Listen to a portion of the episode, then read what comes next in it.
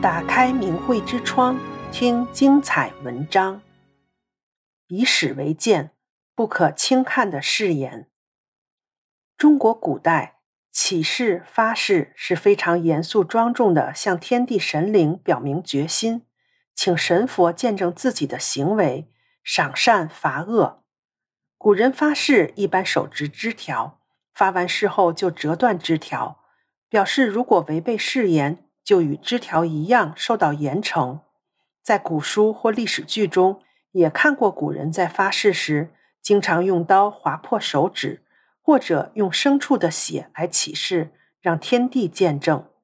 一旦违背誓言，必将用自己的鲜血与性命来兑现誓言。中国历史上有很多发誓应验的例子，一起来看其中几例。先听听《朝野遗迹》中所记载的南宋显仁皇后应试的故事。公元一一二六年，南宋的徽钦二宗及六宫后妃、皇族等数千人被金国劫掠为人质，史称靖康之变。不久，宋高宗赵构称帝，于一一四二年与金国签订绍兴和议。赵构的生母显仁皇后被从金国放回，临行前，宋钦宗赵桓披头散发，挽住他坐下的车轮，哭着求他转告高宗：“我如果能够南归，绝对不会争夺帝位，当个太乙宫之主就心满意足了。”显仁皇后说：“我回去后，如果不想罚来接您，就瞎了我的眼。”这是显仁皇后的承诺和誓言。显仁皇后回去后，在高宗面前提过此事，见宋高宗没有接回钦宗的意思，也不敢多说，这事就这么不了了之。显然，他并没有尽力兑现誓约。不久，显仁皇后双目失明，到处求医也没有治好。后来，道士黄福坦进宫。用金针在他眼睛上一拨，他的左眼就复明了。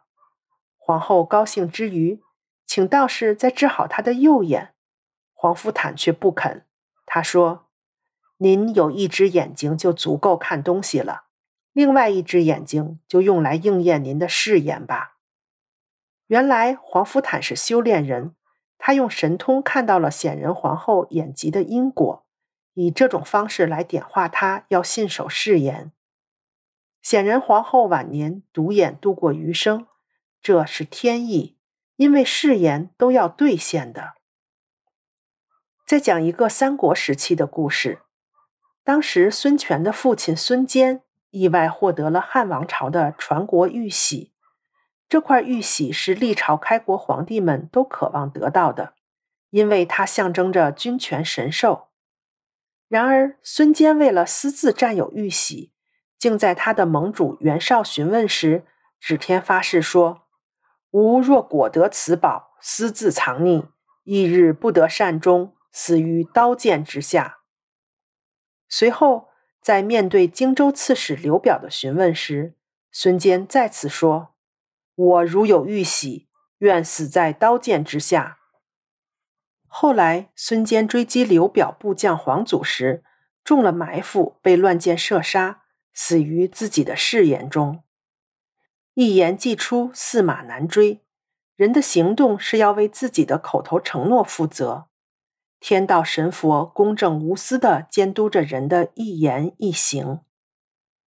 还有一个《封神演义》中两位皇子违背誓约惨死的故事。《封神演义》中，殷郊与殷红两位皇子遵师命下山筑舟伐纣。下山之前，殷红向师傅赤精子发誓说：“弟子若有他意，四肢俱成灰飞。”殷郊也向师傅广成子发誓说：“弟子如改前言，当受离除之厄。”广成子将自己的各种宝器都交给殷郊。下山后，殷郊和殷红没有助周伐纣，反而保纣伐周。哪知随口应允便成真。后来，殷红绝命于老子的太极图中，真的是四肢灰飞烟灭。而殷郊也被几大仙家夹在岐山之中，受离除之厄。二者都应验了自己所发的誓言。赤精子和广成子两位仙人看到自己的徒弟受此恶果时，都于心不忍而落泪，有赦免搭救之意，但深知天意不可违。《封神演义》中的申公豹向元始天尊发誓，如果他仍违背天意，继续助纣为虐，就要以身塞北海之眼。当申公豹恶贯满盈的时候，也兑现了自己的誓言。再来听听发生在清朝的两则故事。清朝咸丰年间，遵化直隶州有位刺史，为了标榜自己很廉洁，提了一副对联挂在大堂中：“我如王法恼徒弟，耳莫欺心头有天。”然而现实中，这位刺史却是一个贪官。干了不少枉法贪污之事，以至于州内百姓大多都能说上几件。他的对联不过是为了装装样子，掩人耳目罢了。因当时的官场腐败，这位刺史居然平安退休了，回老家河南养老。有一天，他在登山途中竟失足坠落，顿时头破脑裂，脑浆都出来了。真的应验了对联中所说的“我如王法恼徒弟”。清朝乾隆年间，安东县一位孕妇生产，请接生婆前去接生。接生婆当晚在孕妇家留宿，第二天早上离去。孩子的父亲感谢神佛保护母子平安，去寻找枕头里放的银子，要买祭品祭神还愿。却发现枕头里银子不翼而飞。因接生婆用过这个枕头，丈夫去接生婆家询问银子的事，接生婆一口否认，并发毒誓：“我如果偷了银子，就让老天爷打雷劈死。”没过几天，天空突然电闪雷鸣，一个霹雳炸响，就见村里空地上有一个跪着被雷烧得焦黑的尸体。手上还捧着银子，原来是接生婆被雷劈死了。天理昭昭不可欺，誓言一出，已被记录在天地之间。唯有存人积善，兑现自己的誓约，才能避开灾祸。从以上的例子中，您是否意识到发誓的严肃性？人在做，天在看，这个誓可不能随便发。也许有人会说：“还好，我可从来没有发过这样的誓。”可是再仔细回忆一下，很多人可能会惊讶地发现，自己以前居然发过誓。因为在中国大陆，绝大多数人在上小学时都戴过红领巾，入过少先队；在中学时入过共青团；在上大学或参加工作后入过中国共产党。是凡入过党的人，都曾举着拳头在红旗下宣过誓，说为共产主义奋斗终生。入团和入队的誓词虽然没有直接这么说，但都有类似的话。这是一个毒誓，中共要求入党团队的人把自己的生命献给他，为之奋斗终生。在发誓过程中，人的拳头是手心朝下，手背朝天。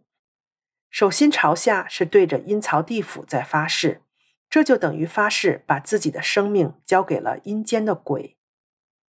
中共党徽中的镰刀代表毁灭、死亡，在西方文化中，只有魔鬼才拿镰刀。锤子是石匠的工具。中共的队旗中的五角星是撒旦魔教的标记。人们对着党旗、团旗、队旗发誓的时候，就把生命献给了魔鬼和撒旦魔教了。那么，这是不是发了一个天大的毒誓？如果不能废除这个毒誓，后果会有多严重呢？选择什么，人自己说了算。退出中共党团队，才能废除曾经发过的毒誓，解除与魔鬼签订的卖身契约，从而得到神佛的保护。订阅明慧之窗，为心灵充实光明与智慧。